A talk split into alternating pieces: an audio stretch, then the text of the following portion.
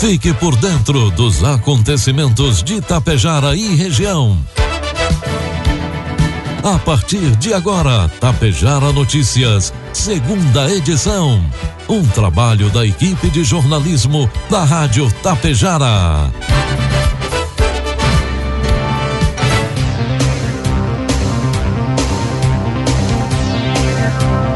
12 horas com 31 minutos e meio, 27 graus de temperatura. Boa tarde, está na hora aqui para Tapejara FM 100,5.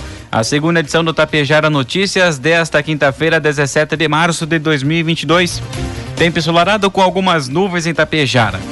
São destaques desta edição: empresa Sebof Passo Fundense encerra atividades e surpreende seus trabalhadores. Universidade de Charrua possui 30% de auxílio em matrículas e rematrículas. Crianças de 5 a 11 anos receberão dose contra a Covid-19 nessa sexta em Água Santa. Carreta carregada tomba próximo ao pedágio de Coxilha. Tapejar Notícias, segunda edição, conta com a produção da equipe de jornalismo da Rádio Tapejara e tem o oferecimento da Anglasa Comércio de Máquinas Agrícolas, do Laboratório Vidal Pacheco e da Cooperativa Cotapel. Rações Cotapel, matéria-prima selecionada. Acompanhamento veterinário de sua propriedade, garantindo um planejamento alimentar adequado, linha própria de sais minerais e formulação específica de rações, possibilitando melhor rentabilidade da atividade. A Cotapel leva até você o melhor resultado. Por isso, está desde 1985 ao lado de quem produz. O período de colheita da safra 2021-2022 está se aproximando e, com isso, as preocupações em relação ao funcionamento de suas máquinas vão aumentando. Pensando nisso, a Anglasa conta com uma promoção de plano safra. Para você que tem interesse em revisar sua colheitadeira, trator ou pulverizador, nós estamos disponibilizando prazo de pagamento para 30 de abril entre em contato com o nosso vendedor da região, Alexandre Almeida, pelo fone 999 94 2465 e tire suas dúvidas. Anglasa, Rua Moron 424, bairro Petrópolis, em Passo Fundo. Conte com o Laboratório Vidal Pacheco para realizar o teste de diagnóstico da Covid-19. Teste de antígeno com resultado em até 30 minutos. O Laboratório Vidal Pacheco possui uma unidade pertinho de você em Tapejara, na rua 15 de novembro, 121, em frente ao sindicato. Ligue 3310 1445. Laboratório Vidal Pacheco, unindo histórias, somando vidas.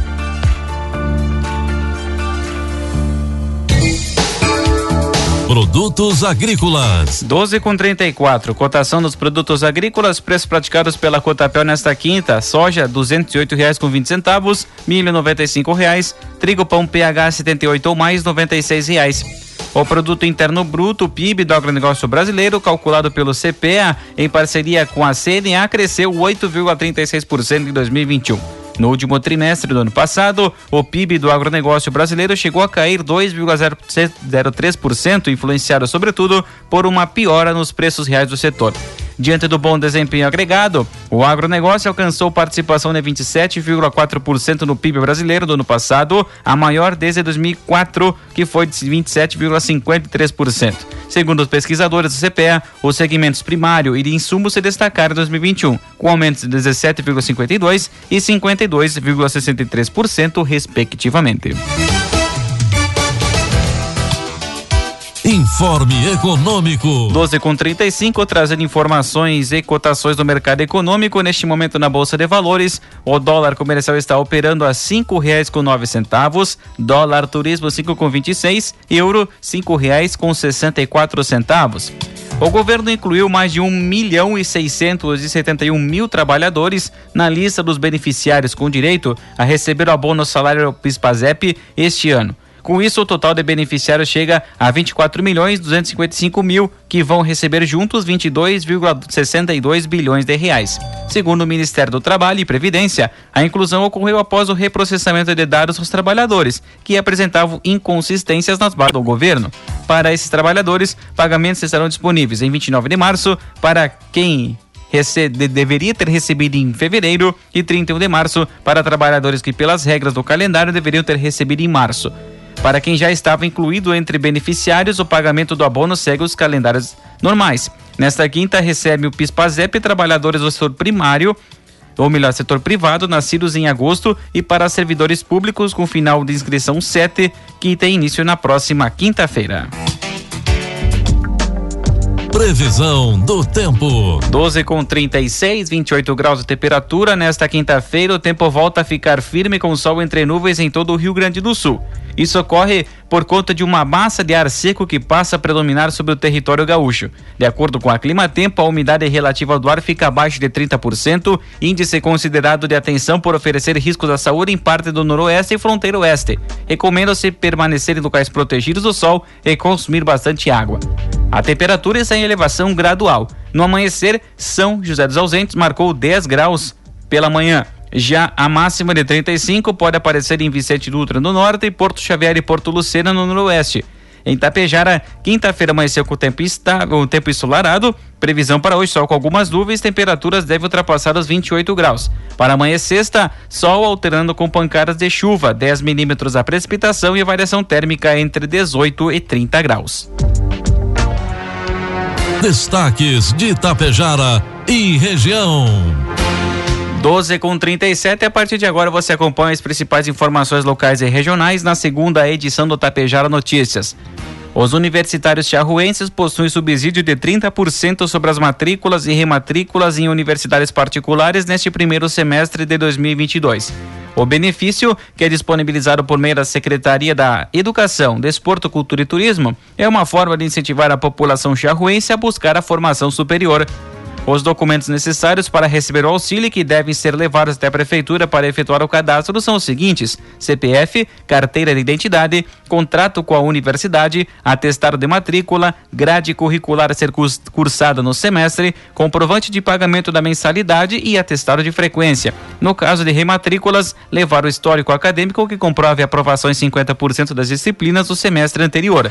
Informações pelo fone 3398 1065. A Secretaria da Saúde de Água Santa informa que amanhã, sexta-feira, haverá campanha de vacinação contra o coronavírus para crianças de 5 a 11 anos.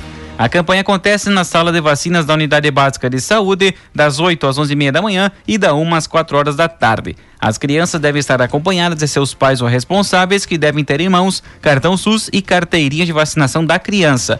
É obrigatório o uso de máscara de proteção facial tanto da criança quanto do acompanhante. Após a aplicação, a criança e seu responsável devem permanecer no local por 20 minutos. Uma carreta carregada com calcário tombou as margens da IRS 135 no trecho entre Passo Fundo e Coxilha, próximo ao pedágio da IRS 135. O tombamento ocorreu durante a noite de ontem, quarta-feira.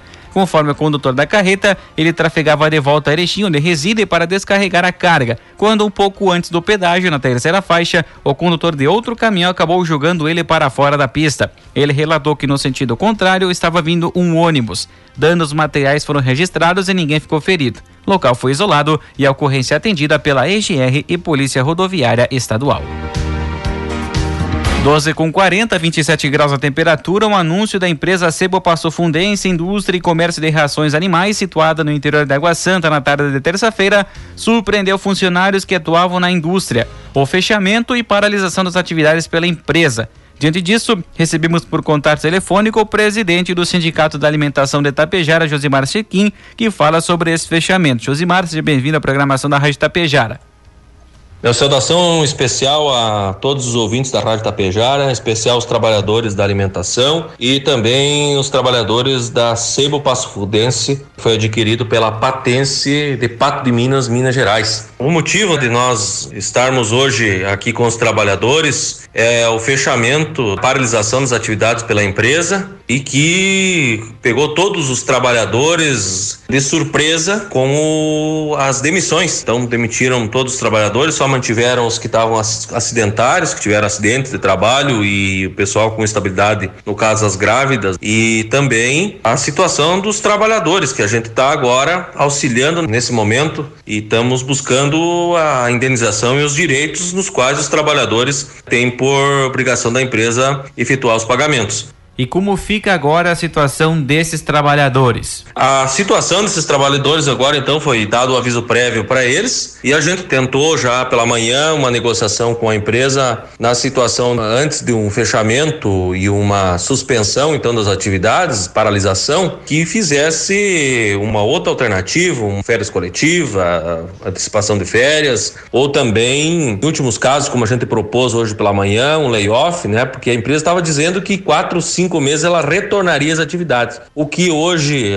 representantes da empresa entraram em contrato comigo e que não tem ainda nenhuma previsão de retorno às atividades. Então isso ocorre e a gente fica, os trabalhadores numa situação muito complicada, com demissão, pessoas que saíram das empresas já com estabilidade, foram propostos salários acima do mercado regional, o que, claro, incentiva as pessoas a sair do seu emprego e ir para a empresa nova, com esperança, lógico, de buscar uma situação melhor de qualidade de vida, melhor de salário. E o que hoje acaba com essa surpresa para todos os funcionários. Também, agora nós temos uma definição aí para tratar junto com os funcionários, buscar o máximo possível negociar aí alguma alternativa de transferência para outras unidades deles, para aqueles que assim puderem e a empresa abrir a possibilidade e buscando também, através do sindicato, uma indenização para os trabalhadores, esses principalmente que saíram dos seus serviços aí, completaram 30 dias, 60 dias, 90 dias, seis meses, e muitos não vão ter direito ao seguro-desemprego pela questão da situação envolvendo, então, o, o tempo de empresa, né? Como vou sustentar agora? Como fica a situação? Como fica a situação dos trabalhadores nesse momento? Né? A empresa veio de fora, fez alguns investimentos, sim, criou uma expectativa na região, criou uma expectativa nas pessoas, nos trabalhadores, nas suas famílias e com esses pontos aí também saiu alguns funcionários de empresas já com anos de, de casa e agora vão e não tem uma saída da empresa dialogada com os trabalhadores. Isso não ocorreu. Agora o sindicato então entrou em ação. Estamos também com o nosso assessor jurídico, doutor Atila, trabalhando nessa situação, porque a gente vê que os trabalhadores merecem uma indenização porque eles criaram uma expectativa, a empresa não teve negociação com o sindicato, não teve negociação nem com os trabalhadores, simplesmente chegou e definiu que haveriam tomar demissão de todo mundo e que a empresa estava paralisando as atividades. O que nós temos de concreto é que será pagas verbas rescisórias, mas nós temos algumas questões que nós precisamos discutir com a empresa. Então isso é que o sindicato está trabalhando e a assessoria jurídica está trabalhando na questão judicial que pode ser feito nessa hipótese aí então desse fechamento. Recebemos então muito triste essa situação e que ah, agora, né, infelizmente, temos que buscar as alternativas possíveis para que amenizar esse impacto social, inclusive que, vou dizer assim, tem incentivo do município da Água Santa, tem dinheiro público naquela planta lá que foi eh, dado incentivo pelo poder público de Água Santa e que, pelo que a gente está vendo, não tem responsabilidade com os trabalhadores. Então, eu acho que aí a prefeitura vai tomar suas posições, né, em relação a esse fechamento, porque tem, deve ter cláusulas aí penais pela situação do não cumprimento de alguns contratos. Então a gente fica triste, fica abatido com a situação e temos que tentar buscar encaminhamentos para os trabalhadores, para os nossos associados que lá estavam. Josimar, agradecemos sua participação aqui na Rádio Tapejara, deixamos sempre os microfones à sua disposição. Quero agradecer aqui o espaço da Rádio Tapejara por estar nos disponibilizando esse momento e que a gente está fazendo possível, em nome do Sindicato de Alimentação, da nossa diretoria, buscar alternativas então para os nossos associados, nossos trabalhadores. Meio-dia 45. saudação. Meio-dia 45 vai marcar o sinal eletrônico da Tapejara. 27 graus de temperatura. Seguimos aqui com as informações da nossa região. Vereadores da bancada do MDB de Cacique Doble receberam na última quarta um ofício com a indicação de uma emenda da bancada gaúcha no Congresso Nacional por meio do deputado federal Márcio Biolchi do MDB. São cerca de 500 mil reais em emenda destinados para a aquisição de uma pá carregadeira que será entregue ao município pelo governo do estado em forma de equipamento e sem contrapartida do município. A máquina que vai auxiliar a comunidade caciquense é um compromisso do deputado da bancada do PMDB. O ofício foi entregue pelo assessor Odonir Fornari, que visitou a Câmara de Vereadores de Cacique Doble e foi recebido pelos vereadores Eider Bruno Canini, o João Paulo Pereira e Márcio Caprini. Também participou do evento o ex-prefeito de Cacique Doble, Adrualdo Zotes.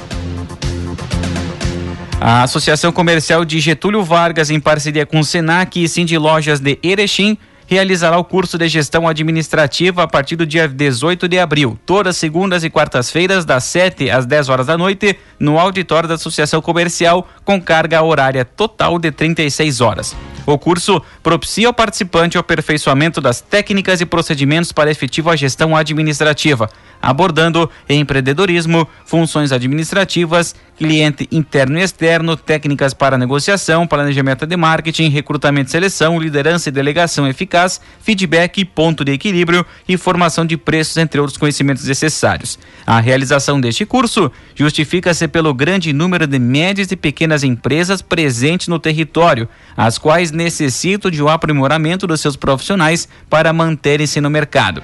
Sendo assim, o presente curso tem por objetivo oportunizar aos participantes aperfeiçoamento das técnicas e procedimentos para a gestão administrativa. Os participantes estarão aptos a atuarem profissionalmente no planejamento, organização, direção e controle, desempenhando as principais atividades diárias exigidas na função, com oportunidade de crescimento pessoal, além do planejamento financeiro a partir de análises, demonstrativos, pontos de equilíbrio e processos de controle. Inscrições e informações junto à CIAS ou pelos fones 543341 3704 e WhatsApp 98434 6380. O Rio Grande do Sul registrou queda de 15,3% nos homicídios no mês de fevereiro em relação ao mesmo período do ano passado, passando de 144 vítimas para 122, o menor total para o mês desde 2006. Entretanto, Passo Fundo está na contramão do Estado. Conforme a delegada, a doutora Daniela de Oliveira Mineto, titular do Departamento de Homicídios e de Proteção à Pessoa de Passo Fundo, em 2021 o município registrou cinco homicídios neste período. Já em 2022 foram registrados seis. A delegada explica que em um cálculo percentual, Passo Fundo já soma 17%, ficando acima do estado. Tráfico de drogas, seguido de acerto de contas, é um dos principais motivos pelo alto índice de homicídios e tentativas de homicídio na cidade. A delegada relata ainda que nos últimos anos tem acontecido muitos confrontos entre indivíduos de grupos opostos ou que trazem essa motivação de forma preponderante. Outra questão citada pela delegada foi em relação ao mês mais violento do ano passado. Segundo ela, o mês de abril foi mais violento. Já em relação ao índice de elucidação dos casos, a Delegacia de Homicídios e Proteção à Pessoa tem mantido um índice bom, destacou a delegada titular. Em relação a feminicídios, tivemos dois neste ano, sendo que em 2021 não foi registrado nenhum no mesmo período do ano passado. Por volta das 11h20 da noite de quarta-feira, câmeras de vídeo monitoramento instalados na rua 14 de julho, no centro de Lagoa Vermelha, flagraram a ação de vândalos destruindo placas, bancos e lixeiras instaladas no local. As imagens foram anexadas na ocorrência para investigação por parte da Polícia Civil, que deverá identificar os autores e assim responsabilizar todos eles. Já na madrugada de hoje, por volta das 12h40, a polícia em patrulhamento pelas imediações, através da Brigada Militar, abordou um indivíduo e, em consulta ao sistema informatizado de dados, foi constatado que o mesmo deveria estar em sua casa cumprindo prisão domiciliar na comarca de Porto Alegre. Diante desse crime de desobediência, o indivíduo foi preso e levado à delegacia de pronto atendimento, onde, após o registro, foi recolhido ao presídio estadual de Lagoa Vermelha. E a Polícia Civil de Erechim de São Paulo deflagrou na última terça a Operação Interestadual Home Banking com o objetivo de desarticular um grupo criminoso responsável por aplicar o golpe do cartão clonado em todo o Brasil. A investigação foi realizada pela primeira delegacia de polícia de Erechim depois que os criminosos aplicaram golpes em mais de 20 vítimas, quase todas idosas no município, deixando-as com um prejuízo de mais de 150 mil reais. Os crimes foram praticados entre os dias 8 e 11 de setembro de 2020. De acordo com o delegado da primeira delegacia de polícia de Erechim, Gustavo Vilas Boas Secom, os bandidos com acesso a dados bancários obtidos por meio de meios ilegais ligavam para as vítimas, se passando por funcionários de instituições financeiras, afirmando que o cartão teria sido clonado e que um outro funcionário do banco iria passar na residência das vítimas para recolhê-lo. Durante a conversa telefônica, pretexto, a pretexto de verificar os dados do cartão que supostamente teria sido clonado, os criminosos obtinham 100 e outras informações sigilosas. Além disso, também faziam transferência de valores e PIX para contas de pessoas ligadas ao grupo.